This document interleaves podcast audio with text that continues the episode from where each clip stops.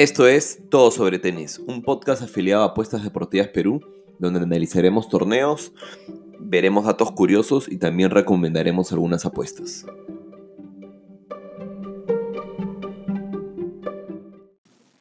Hola familia, ¿qué tal? Estamos en otro capítulo de Todo sobre Tenis. Eh, es domingo, recién llego a Lima, es bastante tarde, son once y media de la noche, pero no quiero dejar de grabar el capítulo porque esta semana al igual que la que está terminando, va a ser una semana llena de tenis. Tenemos tres torneos. Eh, y nada, mucho que hablar. Eh, no quiero hacer tanta previa eh, para ir de frente al análisis de los partidos. Lo único comentar que, que nada, esta semana hemos tenido tres torneos muy distintos, creo, con resultados también bastante distintos. Algunas sorpresas.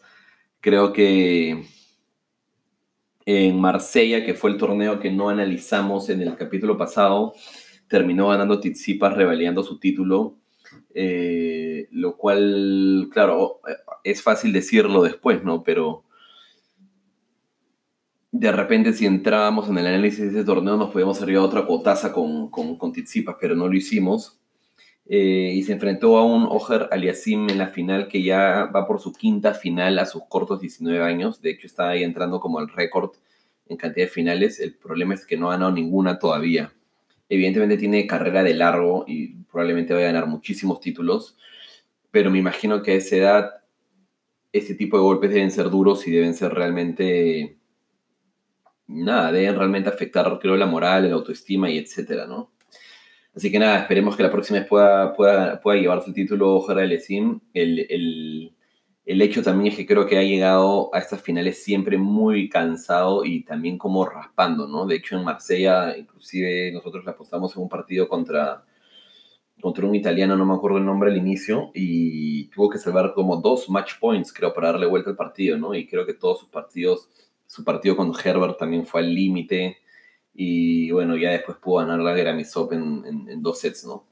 Después también hemos tenido el Rio Open, que era, es, es un ATP 500, donde Tiem lo tenía todo para llevarse ese torneo y convertirse en el número 3 del mundo. Lamentablemente se lesionó, sufrió muchísimo cada partido. Nosotros lo llevamos a campeón con un stake 3. Eh, y lo que más me, dolió un poco es que, a pesar de la lesión, pudo todavía haber llegado a la final. Eh, el cuadro que tenía era realmente de nivel challenger, ¿no? Garín le ha ganado a Maher, puesto 130 en la final. Este, y si Tiem llegaba a la final, realmente nos hubiésemos forrado. Igual hemos ganado con las recomendaciones que dejamos a campeón, porque la, nuestra otra apuesta era Garín, Stake 1 a cuota 775 ganador o colocado, y entonces nos hemos llevado ese, ese cotón. Y a pesar de que restamos lo de Tiem y en Del Rey Rich restamos lo de Raonic, porque yo recomendé Kirios, este, pero la de Kirios se, dio nula dado que ni siquiera se presentó y fue antes de iniciarse el torneo. Este, así que ni siquiera tuvimos el, el, el, tiempo necesario de hacerla. Y bueno, nada, en Del Rey Beach bueno, lo otro que decir de Río es que ha sido un torneo bastante complejo porque eh, jueves, viernes, hasta sábado, me parece, ha estado lleno de lluvia, ha estado lleno de lluvia con partidos cancelándose, partidos este, posponiéndose, jugándose en dos o tres espacios eh, de tiempo distintos, ¿no? lo cual de hecho complica mucho para, para los jugadores. Y bueno, y por otro lado tenemos a Del Rey Beach, donde ganó, eh, ha campeonado Opelka, su segundo título después del título que ganó en Nueva York hace un par de años, o el año pasado creo.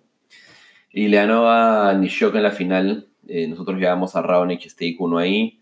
Eh, Raonic perdió en las semis, pero pudo haber tranquilamente llegado a la final, dado que eh, Opelka logró darle vuelta ganando el segundo set en el tiebreak, tipo 8-6, algo así, no recontra reñido y ya en el tercer set Raonic eh, se vino un poco abajo y Opelka logró el break que le dio la, ventaja. Y bueno, esta semana tenemos dos ATP 500 y uno 250. ¿no? Tenemos Dubái, Acapulco y Chile. El de Chile es un torneo que no se juega desde 2014. Creo que desde 2014 al 2019 eh, no se ha jugado ese torneo. Antes de eso sí se jugó en Chile y se jugaba entre Santiago y Viña del Mar. Eh, me parece que la historia estaba entre estas dos ciudades. Por lo que quisimos ver campeón pasado para ver quiénes defendían puntos, etcétera, pero realmente no, no, o sea, bueno, nadie, está defendiendo puntos. Así que este torneo de Chile vamos a pasarlo bastante rápido porque queremos ponerle foco evidentemente a los, a los, a los ATP 500, por así decirlo, ¿no? Eh, y bueno, el otro es que en estos torneos ya se está, se está acabando ya casi la gira García latinoamericana. Me da pena por varias, eh, porque hoy día perdido en la segunda ronda de clasificación, estuvo lesionado, se perdió los torneos de Argentina y de hecho este era el momento en el que él debería ganar los puntos que necesita para el resto del año y para entrar al top 100, ¿no? Este, hoy día parece que, sea, que su lesión ha, ha recrudecido, por así decirlo, pues, se enfrentaba a un, nivel, a un rival accesible, estuvo arriba en los dos, en los dos, en los dos sets y al final los, los, dejó, los, dejó escapar. Y me apena mucho, esperemos que, que, eso de la lesión realmente no sea así y que lo podamos tener de vuelta, ¿no? El, el, el, problema es que yo no sé si es que él se vaya a ir a la gira hacia luego de, de europea, eh, entendería que sí, eh, porque ya está en el nivel de, jugar la previa del Roland Garros, pero el problema es que yo creo que tenía todas las chances de lograr los puntos en la gira sudamericana contra rivales que conoce, cerca a su país, y creo que todo era bastante más fácil, ¿no? Pero bueno, entramos, entramos al, al, análisis del, del, Chile Open. Tenemos como máximos cabezas de serie a Garín y a Ruth, Casper Ruth que ganó el torneo de Córdoba, de Buenos Aires, de Buenos Aires, perdón, y a Garín que acaba de ganar el Río. Personalmente, ya justo ya estaba viendo, ya estaba viendo el tema de, los las cuotas de campeón. ¿ya? Yo no creo que Garín vaya a jugar hasta el miércoles, por lo menos. ¿no? Estoy viendo los partidos y no juega ni lunes ni martes, así que probablemente juegue el miércoles, a menos que todavía no hayan programado su partido el martes, que podría ser. En todo caso, lo haría seguro final del día. El tema es que él ha ganado este, bastante tarde, ¿no? bastante tarde, pero ha ganado 6 pm, habrá acabado su partido. Ha tenido partido, puro partido, tres sets, ¿no? También él ganó en, en, en, en Córdoba, puro partido a tres sets, ¿no? Entonces, sí, está bien que se retiró del, del otro turno para descansar. Y después también me parece que va a jugar, eh, tiene un super, super cargada la agenda. No recuerdo bien, pero me acuerdo que leí tenía una agenda súper cargada. Voy a, voy buscarlo. Eh, ojalá lo pueda encontrar rápidamente. Acá está, a ver. Pero recuerdo que leí la nota y, que era, y, o sea, la leí cuando campeonó en Argentina y por eso iba a descansar. Pero bueno, mientras carga, que últimamente estado con algunos problemitas de internet, este lo digo porque podría ser una buena opción tentar a otros campeones, ¿no? Sé que evidentemente Garín juega en casa, pero vamos a ver cuáles son las otras opciones. Podría estar habiendo un nuevo campeón, ¿no? A ver, calendario, ¿no? Febrero. En marzo de juega Miami. Ah, bueno, descansa, menos que eso esté mal. Eso no debe estar actualizado. Pero. Bueno, nada, ya está. No, creo que no vale la pena seguir por ahí.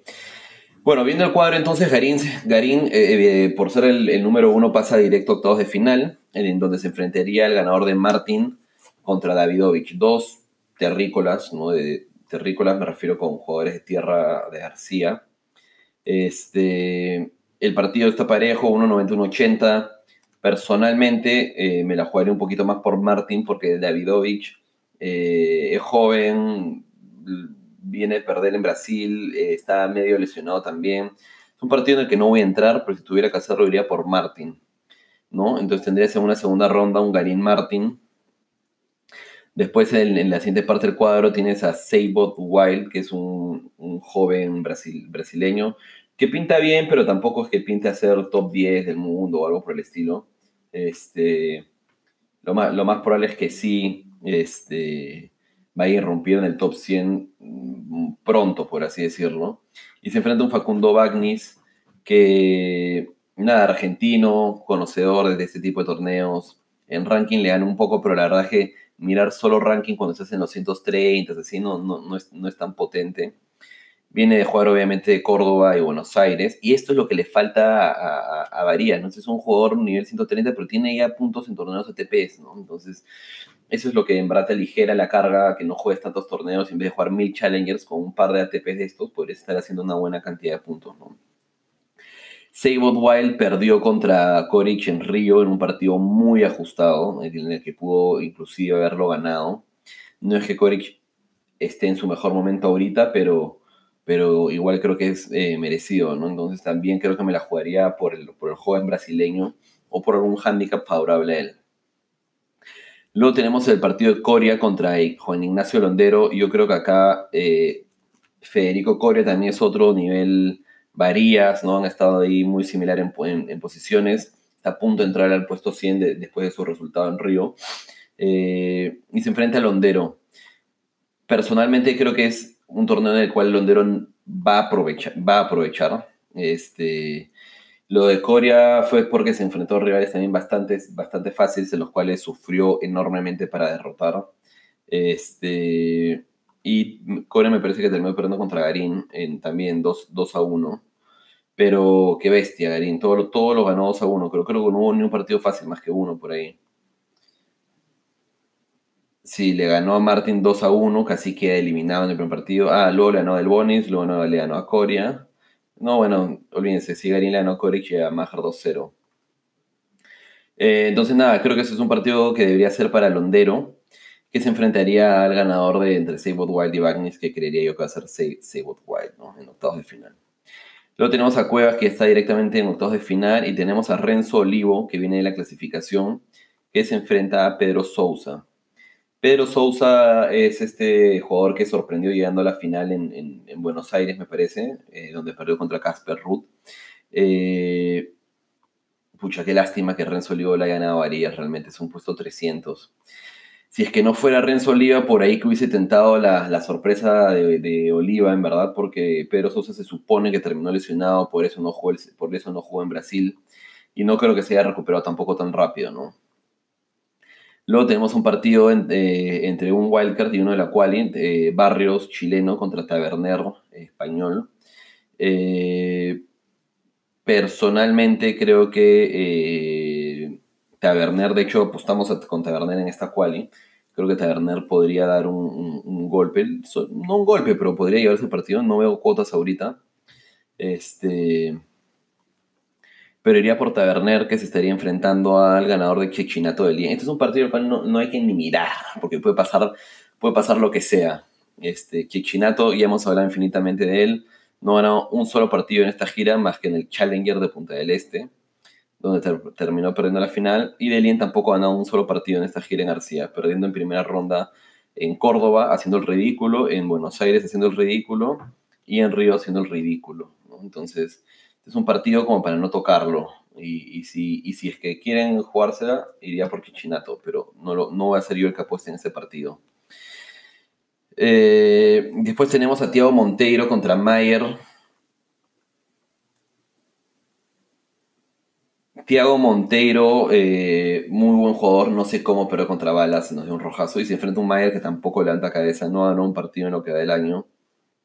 Este, eh, bueno, sí, ganó un partido en, la, fase clasificatoria, no, en, Oakland, creo que en la cual y Oakland igual. Eh, y bueno, nada, después de eso no gana desde Sí, desde noviembre del año pasado, ¿no? Realmente preocupante ya para, para, para Leo Mayer. Yo creo que ese es un partido que Monteiro debería ganar. Luego tenemos a Carvalles contra Munar, dos españoles que, la, que conocen el circuito, también conocen todos, los, dos dentro del top 100. Este, bueno, Munar ha salido hasta 105, pero bueno, es, es un habitual del tema.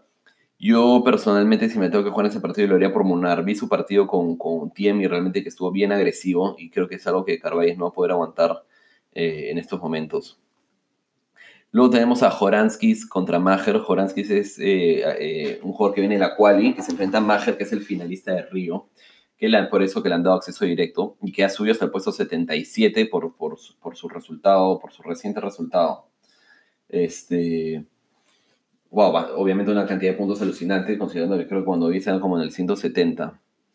Yo creo que Joranskis podría dar más pelea del, de lo esperado, considerando que Maher debería llegar acusando el, el, ritmo, ¿no? Y bueno, Ramos se beneficia de esto. Ramos es el tercer, el tercer preclasificado y espera el ganador de estos dos en octavos de final.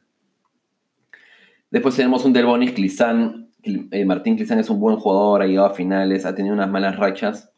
Eh, ahora ha ganado bastante fácil la, fase previa, pero también se ha enfrentado a jugadores como Orlando, Luz y Ursu, que ni siquiera había escuchado de él. Entonces realmente no lo, no lo, no lo, valoraría mucho.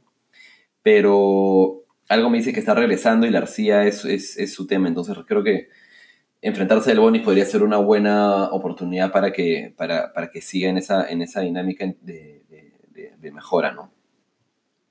Luego tenemos un Kovalik contra Caruso. Eh, jugadores que también han venido jugando esta gira. Eh, Caruso jugó Buenos Aires y Río perdiendo en primera ronda y se enfrenta a Kovalik que ganó algunos partidos en Buenos Aires, en Río también la fase previa.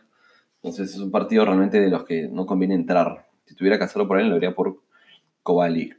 Luego tenemos a Paolo Lorenzi contra Tabilo. Este, Tabilo es, un, es un chileno que ya la, la habiendo logrado la, clasificación en el Australian Open y habiendo ganado una primera ronda, este, lo cual le ha dado la suficiente cantidad de plata como para bancar todo su año. Y después ha estado compitiendo en pista dura en Estados Unidos, ¿no? Es el típico jugador que eh, se va a Estados Unidos a estudiar en la universidad y luego se convierte, evidentemente sigue entrenando y se convierte en profesional, ¿no?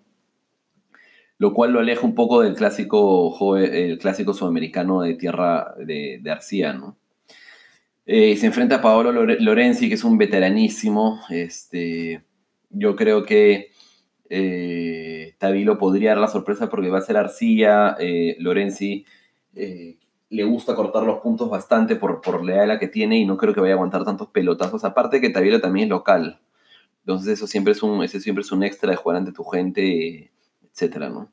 El problema es que el Tabilo se enfrentaría en segunda ronda a, Ruth, que ya vimos que lo hizo bastante, bastante bien, eh, habiendo campeonado su primer torneo y ya está por el, por el 34, 35, ¿no? Entonces realmente, realmente yo creo que eh, Ruth lo tiene todo de cara y a semifinales sin ningún problema, porque se podría estar enfrentando a Tabilo, donde creo que Tabilo no, no, ya no haría la talla. En cuartos de final se estaría enfrentando a del Bonis, Clizán, Kovali, Caruso, ninguno. Yo creo que va a ser Clizán, pero ninguno de ellos creo que daría la talla ahorita para, para, para darle batalla a Ruth. Eh, en semifinales se podría estar enfrentando a Tiago Monteiro o Ramos. Yo creo que más probablemente Tiago Monteiro. Este, ese sí sería un partido más complicado. Mientras que por el otro lado tenemos a. En el segundo cuarto no hay nadie que me inspire confianza para llegar a esa semi. O sea, creo que ninguno es lo suficientemente fuerte para esa semi. Y lo tenemos a Garín y a Londero por el primer cuadro.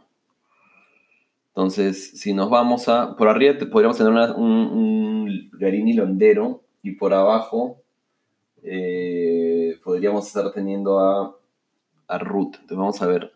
Vamos a ver las cuotas de campeón que cargue ganador final.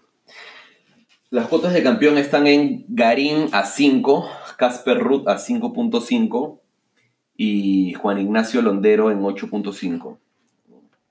Después tenemos a Cuevas a 10, a, Ramos a 15, a Munar a 15, pero yo creo que no hay chance de que estos jugadores vayan a lograrlo.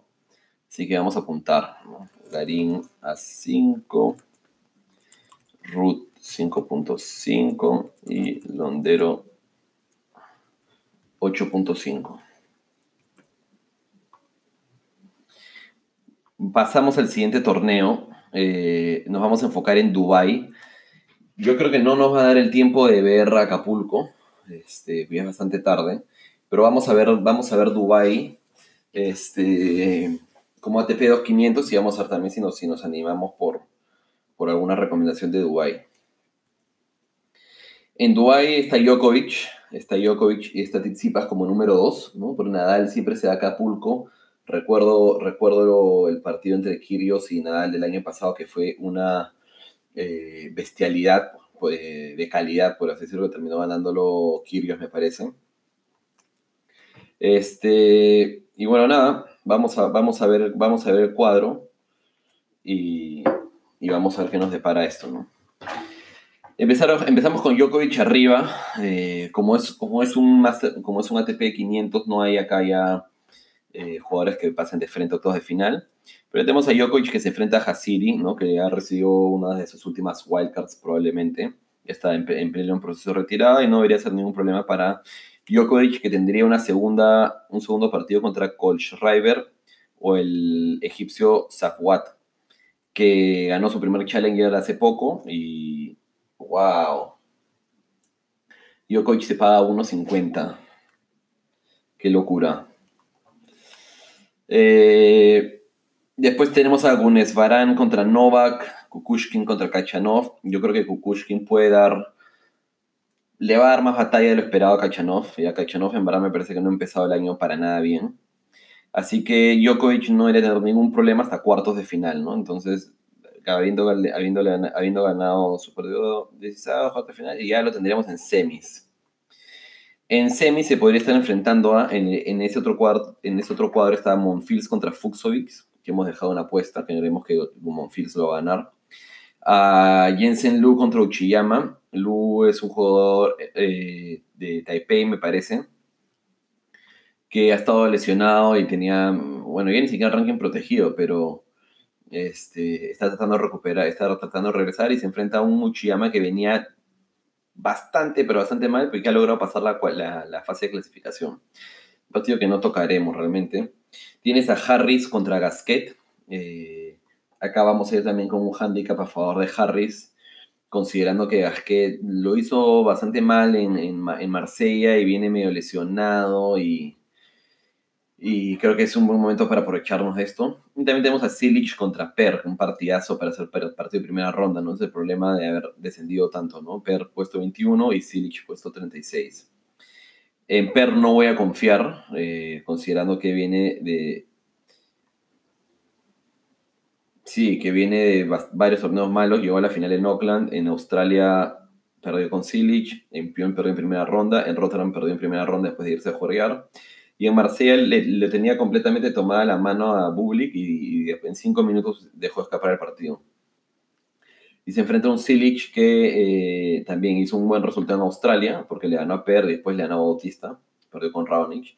Que Marsella perdió un partido muy ajustado contra Shapovalov. Entonces yo creo que Silic podría ser un Silic Monfils en cuartos de final y de repente inclusive un Monfils en semifinales, ¿ah? me atrevería a decir. Y un Monfils contra Djokovic podría ser un partido interesante. En la tercera parte del cuadro tenemos a Rublev contra Musetti, que es un, es un italiano que recibió una wildcard para la quali y ha logrado pasar bastante bien. Tenemos un Sousa Krajinovic, eh, que yo creo que Krajinovic debería llevárselo. Sousa viene de lesión, no levanta cabeza hace tiempo. Este, aparte creo que también la pista se le, se le acomoda bastante bien a Krajinovic.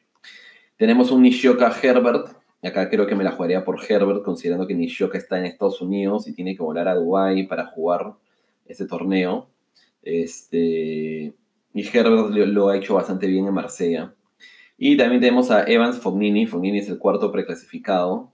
Y dan como favorito a Evans. ¿no? Fognini realmente, eh, después del Australian Open, donde a mi parecer debió haberle ganado a Sandgren, jugó Rotterdam y no jugó más que Rotterdam. Y Evans también, Rotterdam y, no más que Rotterdam. Eh, un partido donde todo puede pasar, no voy a yo el que apueste ahí. Pero creo que si tuviera que jugármela por alguno de estos, creería que Rublev le gana a Musetti, de ahí se enfrenta a Krajinovic, lo podríamos estar teniendo en cuartos de final. Y creo que podríamos estar teniendo en las semis a Rublev. Este... Y en el último cuarto tenemos a Bautista contra Struff. Struff es un muy buen jugador alemán también que usualmente se, lo infravaloran. Vamos a ver un segundo. Todavía nos quedan unos minutos. Basilashvili Beranskis, Basilashvili viene capa caída también, lamentablemente por ser un gran jugador con un golpe muy interesante. Campeonó el año pasado un ATP 500 eh, y se enfrenta a un Beranskis que, nada, también jugó Piun eh, y ahí quedó. El problema es que Basilashvili este año no ha hecho nada. Entonces es un partido que no voy a tocar. Luego tenemos un partido súper interesante entre Bublik y Hurkax. Creo que este va a ser un de esos partidos a puro golpe. Bublik perdió contra Tsitsipas en las semifinales de Marsella y en segunda ronda en Rotterdam. ¿no? Bublik es uno de los que más ha jugado, porque jugó Montpellier, Rotterdam, Marsella. Este, mientras que Hurkax, bueno, lo ha hecho bastante mal también, perdiendo en Rotterdam. Bueno, tenía Rotterdam ya contra las cuerdas de Tsitsipas y al final lo dejó escapar y de ahí, sorprendentemente, Marsella perdió contra Pospisil.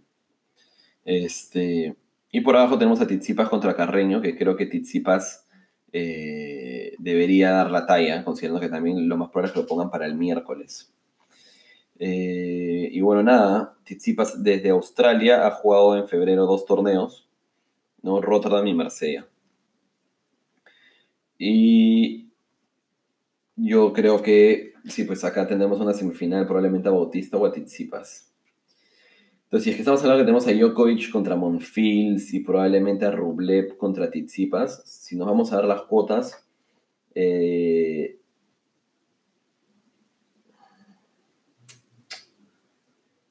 Djokovic paga 1.57. Vamos a apuntarlo. Djokovic 1.57. Zipas paga 8.50, Rublev paga 12 y Monfils paga 15. Estoy pensando algo allá, no, todavía no lo... Lo que estoy pensando es que podría ser algo así como 3 unidades a Djokovic eh, para ganar una unidad 70 y meterle 0.5 unidades a cada uno de los otros jugadores por si es que sale. El problema es que si es que es así, y gana Tizipa, solo nos llevaríamos una unidad. Si es que gana Rublev, nos llevaríamos un par. Si es que gana Monfils, nos llevaríamos tres unidades. Este, por Monfils se paga 15, entonces media unidad serían 7.5 unidades. Yo creo que no nos las vamos a jugar en ese torneo. Simplemente vamos a ir con el de Garín, Ruth y Londero porque creo que las cuotas están bastante altas. Vamos a ir con una unidad para Garín. ¿Ya? Una unidad para Garín.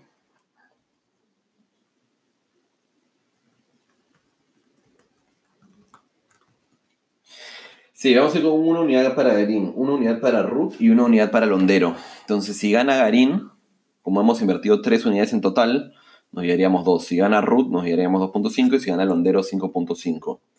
Eh, yo creo que eso va a ser todo por hoy. Voy a tratar de dejarles mi análisis de Acapulco, pero ya por, por voice note en, Telegram. Y bueno, nada, eh, esta semana teníamos que estar a tope, los torneos van a estar súper interesantes. Y lo único que les pido es, como siempre, síganos, recombínenos a sus amigos. Este, por, esto es difícil, ¿no? Pero si es que pudiesen comentar también en, Spotify o donde, o, donde, sea que escuchen eh, el podcast, se lo agradecería porque eso nos va a ayudar a posicionarnos mejor, tener un, mejor ranking y poder aparecer y llegar a más gente. Que de hecho estuve viendo las estadísticas del canal eh, y, me sorprendió un poco ver que los países de los que nos escuchan no, no son todos Perú, ¿no? Tenemos gente de España, Ecuador, Argentina, obviamente Perú, por ahí algunos de México, entonces eh, sí me interesaría que, evidentemente seguir guiando a más gente y seguir obviamente guiando a más gente de todo Latinoamérica o, de, todos los países hispanohablantes, por así decirlo, dado que al final este, el tenis es para todos y hay seguidores de tenis en todos lados, ¿no? Entonces, sin más, hasta la próxima y nos vemos.